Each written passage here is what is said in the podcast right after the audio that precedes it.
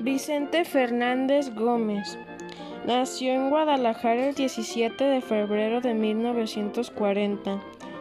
Es un cantante de música ranchera, empresario, productor discográfico y actor mexicano. Padre del también cantante Alejandro Fernández. Es considerado un símbolo de la cultura hispanoamericana y uno de los artistas más populares de México. Las contribuciones de Fernández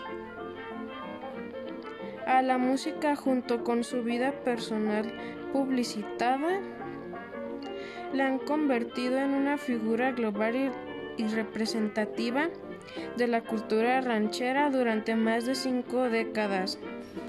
Su trabajo le ha valido dos premios Grammy, ocho premios Grammy latinos, 14 premios Lo Nuestro y una estrella en el Paseo de la Fama de Hollywood.